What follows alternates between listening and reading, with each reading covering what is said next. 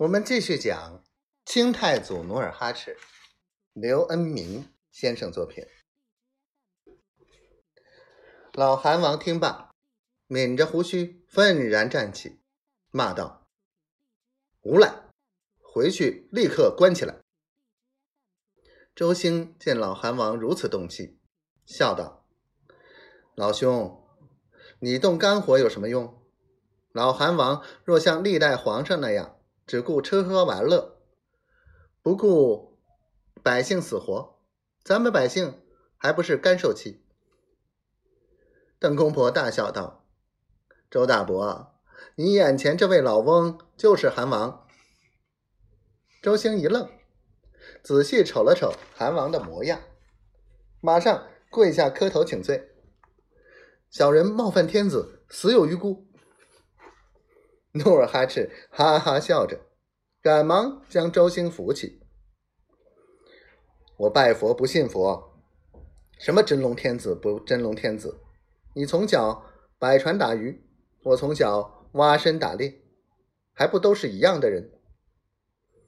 周兴一时热泪横流。您真是天下少有的明君。三人谈唠了一会儿，老韩王当即邀请周兴陪同进殿。邓公伯陪着韩王、周兴一路快马加鞭，不到一袋烟功夫，便回到宫殿。黄昏时分，老韩王下令诸大臣部将速到大殿。等众人到齐，分左右两厢站定。诉讼大臣马上将达奇叫出队列，宣布了达奇的罪过。达奇听了，在大殿台阶下跳起来，抵赖道：“诉讼大人，你说我伐木放牌时欺压周兴，摧残无辜，有什么罪证？控告我掠夺国宝，据为己有，凭据何在？”住口！这时，老韩王坐在金交椅上，怒不可遏道：“小小达奇竟如此狂妄！来人！”韩王一声令下，将周兴从后宫请上大殿。老韩王走下交椅，陪着周兴步下台阶，向正仰天傲立的达奇走去。老韩王走近达奇，喝道：“达奇，你看他是谁？”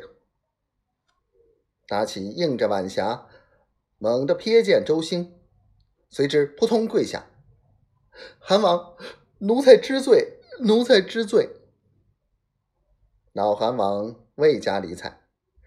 接着，诉讼大臣宣布达奇终身监禁的判决。等侍卫把达奇押走，老韩王道：“我满洲人今日能独据辽东。”平民安康，不受他人欺凌，实在来之不易。可惜才安宁几日，竟有人居功自傲，无视法规，仰仗老子的一点功绩，目空一切，为所欲为。此风若警钟不敲，满洲的大业将半途而废。韩王为使后人吸取达奇的教训，决定将石经状。立在宫门外，以戒后人。